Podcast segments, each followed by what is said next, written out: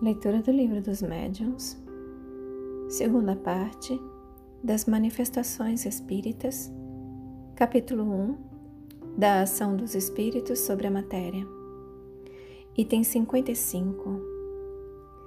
É um dito que o Espírito é uma chama, uma centelha.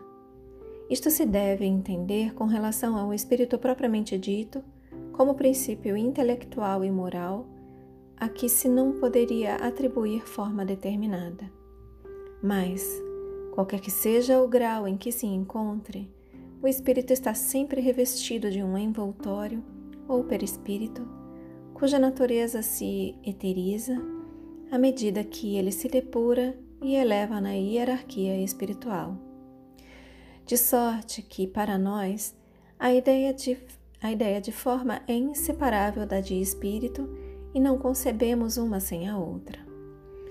O perispírito faz, portanto, parte integrante do espírito, como o corpo o faz do homem.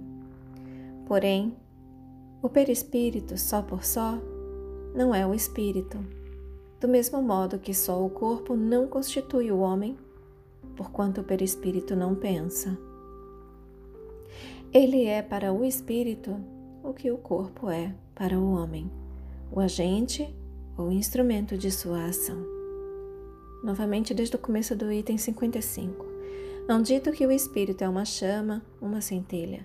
Isto se deve entender com relação ao espírito propriamente dito, como princípio intelectual e moral a que se não poderia atribuir forma determinada. Mas, qualquer que seja o grau em que se encontre, o espírito está sempre revestido de um envoltório ou perispírito cuja natureza se eteriza à medida que ele se depura e eleva na hierarquia espiritual. De sorte que, para nós, a ideia de forma é inseparável da de espírito e não concebemos uma sem a outra. O perispírito faz, portanto, parte integrante do espírito, como o corpo faz do homem. Porém, o perispírito só por só não é o espírito, do mesmo modo que só o corpo não constitui o homem porquanto o perispírito não pensa. Ele é para o espírito o que o corpo é para o homem, o agente ou instrumento de sua ação. Item 56. Ele tem a forma humana e, quando nos aparece, é geralmente com a que revestia o espírito na condição de encarnado. Daí se poderia supor que o perispírito, separado de todas as partes do corpo, se modela de certa maneira por este e lhe conserva o tipo. Novamente, daí se poderia supor que o perispírito, separado de todas as partes do corpo, se modela de certa maneira por este e lhe conserva o tipo. Entretanto, não parece que seja assim. Com pequenas diferenças quanto às particularidades e exceção feita das modificações orgânicas exigidas pelo meio em o qual o ser tem que viver, a forma humana se nos depara entre os habitantes de todos os globos. Novamente, com pequenas diferenças quanto às particularidades e exceção feita das modificações orgânicas exigidas pelo meio em o qual o ser tem que viver, a forma humana se nos depara entre os habitantes de todos os globos. Pelo menos é o que dizem os espíritos. Essa igualdade à forma, desculpa, essa é igualmente a forma de todos os espíritos não encarnados, que só têm o, peri, que só tem o perispírito. A com que em todos os tempos se representaram os anjos ou espíritos puros. Devemos concluir de tudo isto que a forma humana é a forma tipo de todos os seres humanos, seja qual for o grau de evolução em que se achem. Mas a matéria sutil do perispírito não possui a tenacidade nem a rigidez da matéria compacta do corpo. É, se assim nos podemos exprimir, flexível e expansível, donde resulta que a forma que toma, conquanto decalcada na do corpo, não é absoluta, amolga-se à vontade do espírito, que lhe pode dar a aparência que entenda ao passo que o invólucro sólido lhe oferece invencível resistência. Novamente, com pequenas diferenças quanto às particularidades e exceção feita das, das modificações orgânicas exigidas pelo meio em o qual o ser tem que viver, a forma humana se nos depara entre os habitantes de todos os globos. Pelo menos é o que dizem os espíritos. Essa é igualmente a forma de todos os espíritos não encarnados, que só têm o perispírito, a com que em todos os tempos se representaram os anjos ou espíritos puros. Devemos concluir de tudo isto que a forma humana é a forma tipo de todos os seres humanos, seja qual for o grau de evolução em que se achem. Mas a matéria sutil do perispírito não possui a tenacidade nem a rigidez da matéria compacta do corpo. É, se assim nos podemos exprimir, flexível e expansível, donde resulta que a forma que toma, conquanto decalcada na do corpo, não é absoluta, amolga-se à vontade do espírito que lhe pode dar a aparência que entenda, ao passo que o invólucro sólido lhe oferece invencível resistência. Livre desse obstáculo que o comprimia, o perispírito se dilata ou contrai, se transforma. Presta-se, numa palavra, a todas as metamorfoses de acordo com a vontade que sobre ele atua. Por efeito dessa propriedade do seu envoltório fluídico, é que o espírito que quer dar-se a conhecer pode, em sendo necessário, tomar a aparência exata que tinha quando vivo, até mesmo com os acidentes corporais que possam constituir sinais para o reconhecerem. Os espíritos, portanto, são, como se vê, seres semelhantes a nós, constituindo ao nosso derredor toda uma população invisível no estado normal. Novamente, os espíritos, portanto, são, como se vê, seres semelhantes a nós, constituindo ao nosso derredor toda uma população invisível no estado normal. Dizemos no estado normal porque, conforme veremos, essa invisibilidade nada tem de absoluta. Item 57. Voltemos à natureza do perispírito, pois que isto é essencial para a explicação que temos de dar. Dissemos que, embora fluídico, o perispírito não deixa de ser uma espécie de matéria, o que decorre do fato das aparições tangíveis, a que volveremos.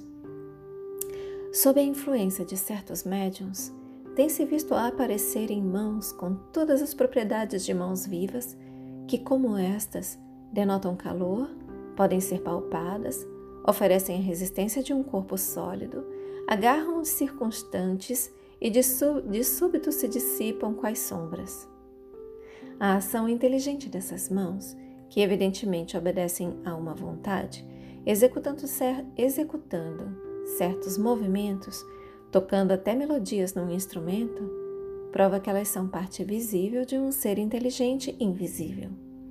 A tangibilidade que revelam, a temperatura, a impressão, em suma, que causam aos sentidos, porquanto se há verificado que deixam marcas na pele, que dão pancadas dolorosas, que acariciam delicadamente, provam que são de uma matéria qualquer.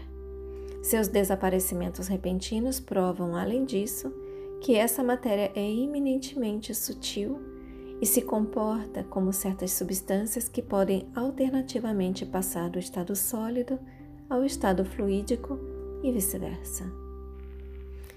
Item 58. A natureza íntima do espírito propriamente dito, isto é, do ser pensante, desconhecemos-la por completo. Apenas pelos seus atos ele se nos revela, e seus atos não nos podem impressionar os sentidos, a não ser por um intermediário material. Novamente, item 58. A natureza íntima do espírito propriamente dito, isto é, do ser pensante, desconhecemos-la por completo. Apenas pelos seus atos ele se nos revela, e seus atos não nos podem impressionar os sentidos a não ser por um intermediário material. O espírito precisa, pois, de matéria para atuar sobre a matéria. Tem por instrumento direto de sua ação o perispírito, como o homem tem o corpo. Ora, o perispírito é matéria, conforme acabamos de ver. Depois, serve-lhe também de agente intermediário o fluido universal, espécie de veículo sobre que ele atua, como nós atuamos sobre o ar para obter determinados efeitos por meio da dilatação, da compressão, da propulsão ou das vibrações. Considerada desse modo, facilmente se concebe a ação do espírito sobre a matéria. Compreende-se desde então que todos os efeitos que daí resultam cabem na ordem dos fatos naturais e nada tem de maravilhosos.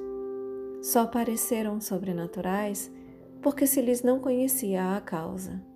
Conhecida esta, desaparece o maravilhoso e essa causa se inclui toda nas propriedades semimateriais do perispírito.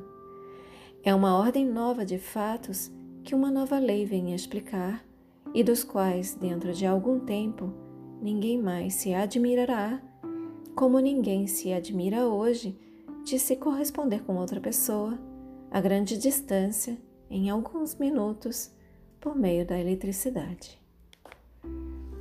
Novamente, Considerada deste modo, facilmente se concebe a ação do espírito sobre a matéria. Compreende-se desde então que todos os efeitos que daí resultam cabem na ordem dos fatos naturais e nada tem de maravilhosos. Só parecem sobrenaturais porque se lhes não conhecia a causa. Conhecida esta, desaparece o maravilhoso e essa causa se inclui toda nas propriedades semimateriais do perispírito.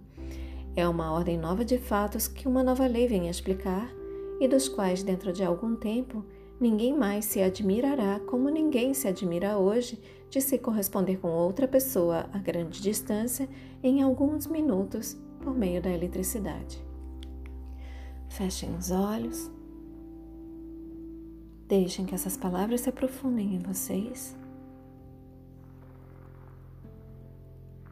Assumam a intenção de contemplar por mais algum tempo sobre essas palavras.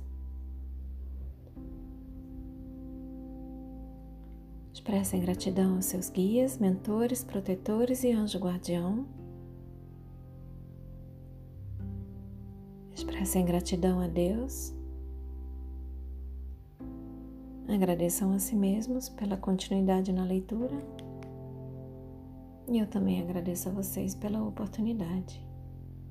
Boa noite. Namastê.